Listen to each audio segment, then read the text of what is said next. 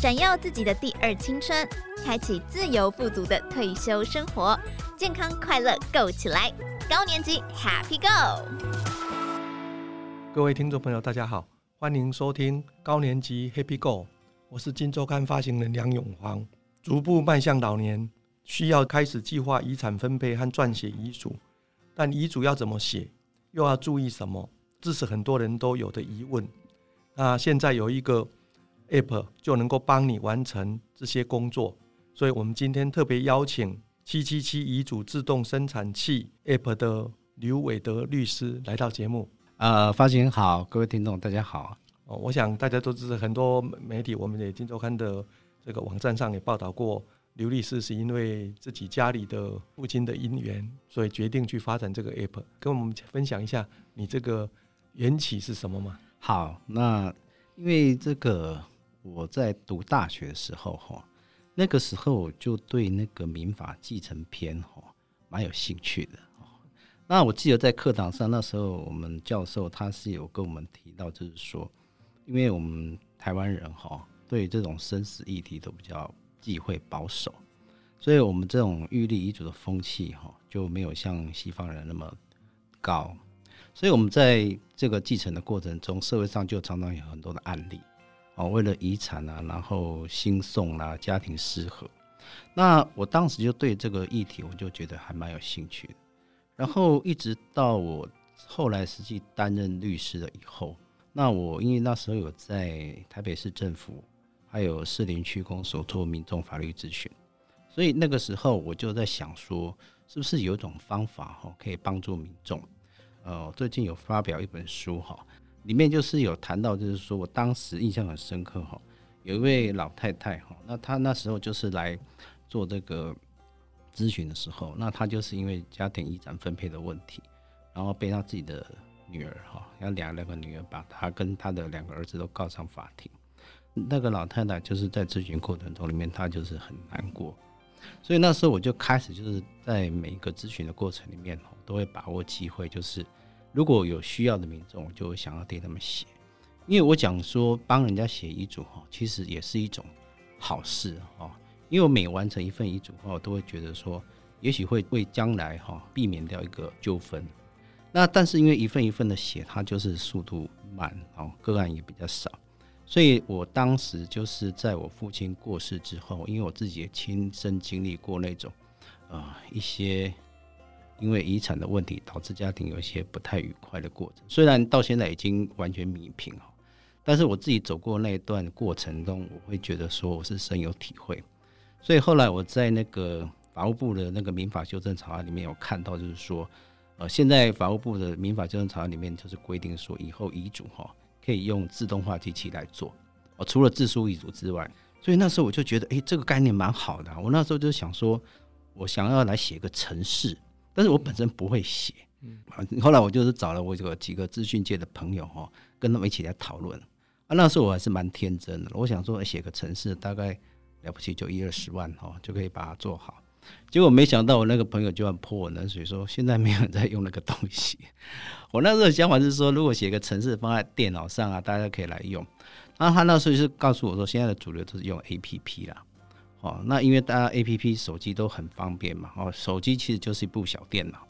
可是那时候我在思考说，那这个遗嘱这么多，这个内容这么多哈，怎么在一个这个小小的手机里面去呈现？那后来我们经过几个人大家一起去讨论之后，就是。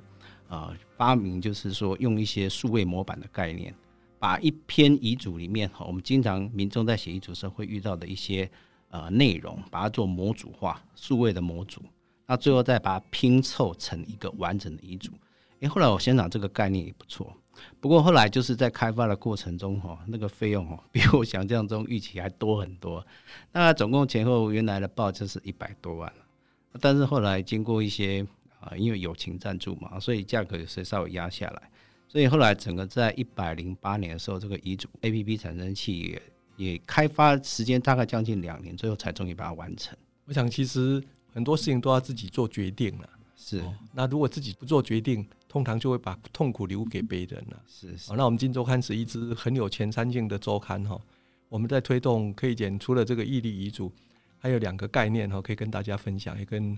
刘律师分享哈。我们在二零一五年就做过一个爱的预约书哦，那这个里面是启动，就是谈到信托。那其中一个我常跟朋友讲，就是说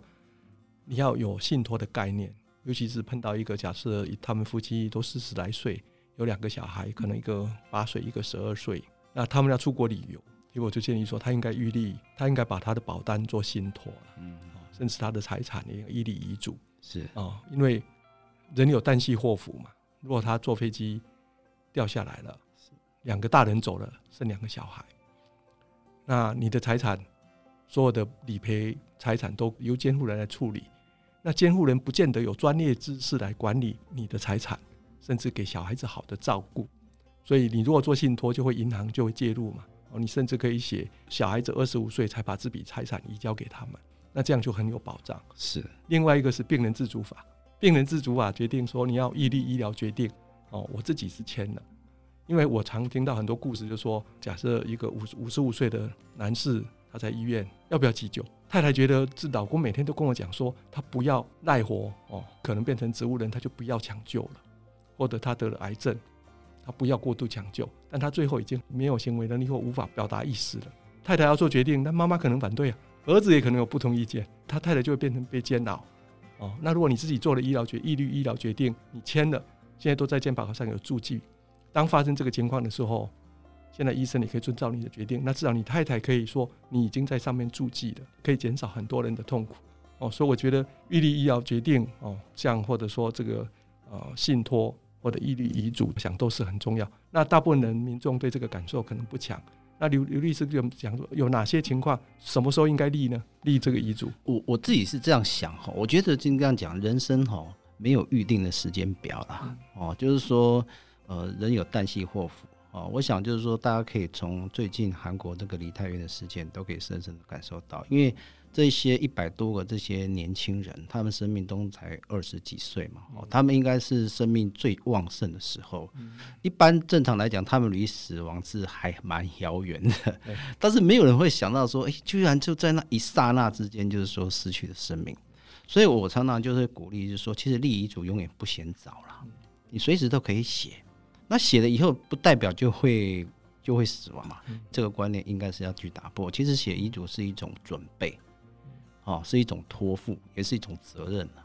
我个人想法就是说，不代表你不写啊就不会有事。其实这观点能够改变，但是当然哦，因为我们现在社会上呃对立遗嘱这个风气还没有那么的深。那我自己会是有想到有几种状况，最好是要先写。第一个就是说，当你年纪超过六十岁，因为根据我们那个卫福部的一个资料统计，就是说，不管是男性还是女性了哈。只要你超过六十岁以上以后，他的那个死亡率就会比较明显的攀高。所以在这种情况之下，尤其是上了年纪的长辈哈，他可能就是很多时候他虽然没有死亡，但是他可能会丧失或者是简化他的这个行为能力哦。比如说他可能有罹患开始失智，这时候他们所立的遗嘱，其实在后来常常都会有争议。所以立遗嘱其实我真的是觉得应该是尽早写，但是你要可能要养成一个习惯，就是说你可以定期检视。啊，如果你现在过了一年，你发现没有问题，那那很好啊，你表示你又活了一年。那但是你可以去修改里面的内容。第二种就是说，如果你是从事一些比较高风险职业的人，哈，我是觉得也是有需要啦。比如说是当啊、呃、警察，哦，或者军人，或者一些比较有高风险的一些行业，比如说探勘呐、啊、这种像这种职业人，其实都会有需要去写。那第三种就是我现在也常遇到，就是说。单身的人，或者是没有子女的夫妻，为什么这类人要写呢？因为啊，单身人因为没有配偶，好，那没有小孩的夫妻，因为他们没有第一顺位继承人。那像这种情况之下，就是说他们对于遗产怎么分配，哈，其实如果他们自己生前没有立遗嘱的话，其实是有法律来帮他们规定的。我遇到很多呃没有生小孩的夫妻，他们就是很不能够接受的观念，就是说为什么他过世之后，他的财产哦，要由自己的兄弟姐妹跟自己的另外一半来分配，哦，所以在这种情况之下，那当然因为你没有立遗嘱嘛，所以按照法律就是这样，所以我都会跟他们讲说，如果你要改变，当然那个继承的资格它是法律规定的，不能够完全去改变它，但是你可以改变那个继承的比例，对，哦，就是说你继承的比例，我们在法律上有一个叫做指定应继分，你可以在特留份的范围之外，特留份范围之外就是叫自由份，在这个自由份的里面，立遗主人都有绝对的权利去分配你的遗产，所以你就可以做一个比较好的规划，才不会说到时候一旦走了之后，然后你不能去接受啊，你的兄弟姐妹跟你的配偶是均分遗产的这种最后的结果。哎，所以我都会觉得说，以上这几种状况的话，最好是先把遗嘱把它做规划了。于律师讲的非常正确。我想我们小时候长辈常讲嘛，棺材是装死人的，跟年纪无关，不是当老人。对对，好，这是一个大家一定要这个提认呢。我自己倒是有一个很特殊的习惯，我自己一个人，或我跟我太太要上飞机出国，我通常就会在我的书房写一封信，把我的跟别人的债权债务关系做一些叙述。只有我不在，他们才能打开。哦，这是我的习惯。那我跟我太太出一起出国，我我也都会写。尤其我我自己出国是问题不大，因为我太太他们会帮我处理，会照我的意愿去处理。啊，如果我们两个一起出国，那现在小孩子长大，当然问题不大。但你还是留一封信，那我是一直相信我太太或我的小孩一定会遵照我的意愿去做嘛。当然，照今天听了刘律师，因为刘律师已经刚才叫他建议，我已经超过六十岁了，所以我应该建议。应该去当做这个 app 哦，那这个 app 其实最好的方式是说，他帮你计算了各种考虑的法律的意见呐，哦，他你把条件输入以后，你有多少该继承的，你有几个小孩啊，填进去，他就会给你根据你的财产，然后你的负债扣完以后，会给你这一张遗嘱的书嘛，哈。那我们刚才提到，那这个遗嘱，因为台湾的法令规定说，遗嘱有不同的形式嘛，哈。不同的法律，不不同不同的种类是。那如果我们用这个 app 产生的遗嘱，因为他如果不再去做公证，他就是自书遗嘱。那接着要怎么让它有法律效力？我们请刘律师跟我们再分享。好，因为我们台湾好，现在目前的法令还没有正式承认这个数位遗嘱了。好，那但是我觉得其实政府应该可以朝这个方向去思考啦，因为其实现在很多技术性的东西哈，啊，比如说电子签章、区块链哈。都可以让这个数位遗嘱的真正性啊，去得到一个很强化跟确保啊。当然，在修法之前，我们现在台湾数位遗嘱是没有法律效力。当然，依照我们台湾现在的法律，在遗嘱方面就是有五种嘛，哈。那当然，现在在台湾，我们目前民众最常使用的一般就是自书遗嘱。哦，自书遗嘱因为它最简单、最方便，就是你也不用找见证人，你只要自己想好你的遗嘱内容要怎么写，你自己拿着一张笔、一张纸就可以写了。但是就是一定要亲笔签名，哦，亲笔签名，还要写上日期。那只要完成这样的话，其实它就有法律上的效力。所以，我们如果用 App 输出一个遗嘱的形式以后，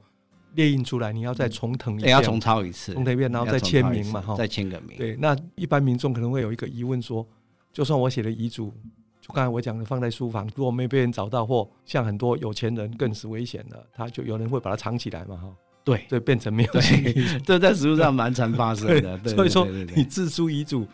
要怎样确保它能够见到天日被执行？好，这个遗嘱的保管，它是一个很有趣的问题啊。我在实物上曾经看过两种极端的例子，一种就是保管的太好，哦，就是它藏起来，藏到没有人知道 这个遗嘱在哪里，然后结果过世之后也继承也不知道遗嘱存在。那另外一种极端就是。他就是写好之后就随便放，他可能也没有密封哦。啊，所以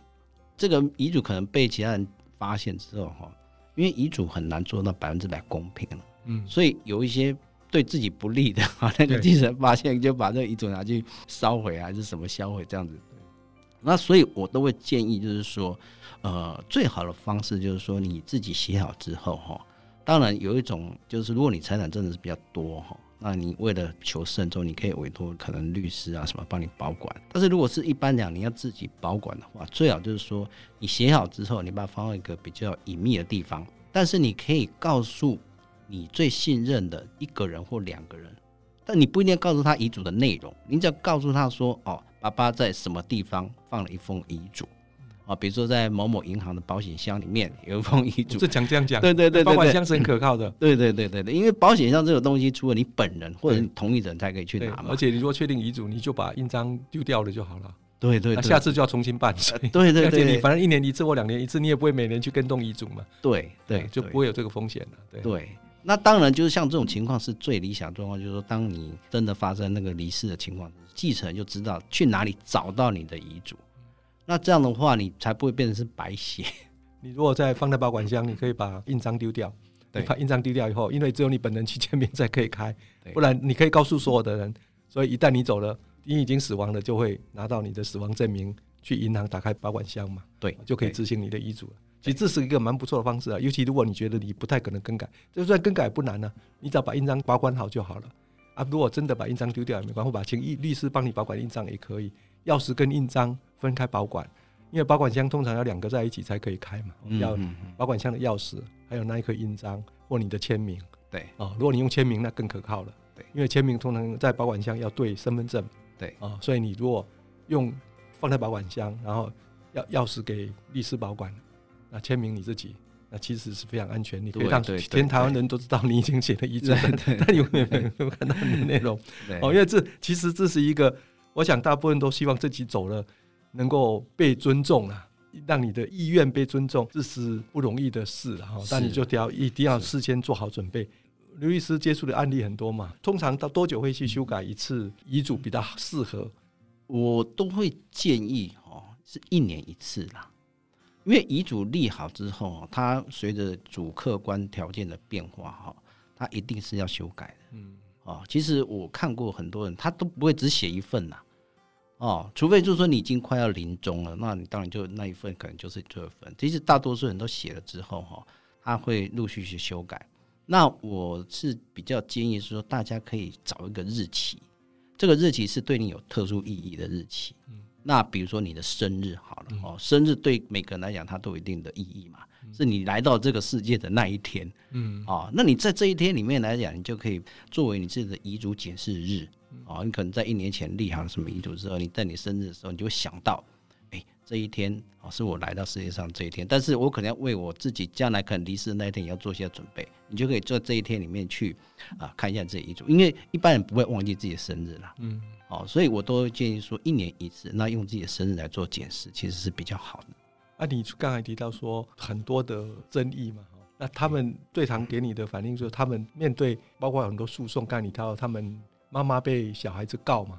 如果回过头一看他。争议在哪里？怎样写就会避免这个冲突？OK，其实这种家庭因为遗产而申诉的案例，哈，其实主要有两种情况了。第一大类就是说，因为这个立遗嘱人他在立遗嘱的时候，他其实身体状况不太。好，他这时候立的时候，虽然有时候都还有律师还有见证人，但是因为他可能在医院有一些就诊的记录啊，那些东西，就将来很容易在诉讼上就被拿出来挑战。哦，所以当然这部分就是我们刚刚讲的，就是说啊，立遗嘱一定要趁早。嗯，那另外一种情况就是没有立遗嘱的情况，它是更容易发生纷争。那我在那个书中里面哈的前言那里就提到那个案例，那个老太太她被她的女儿告，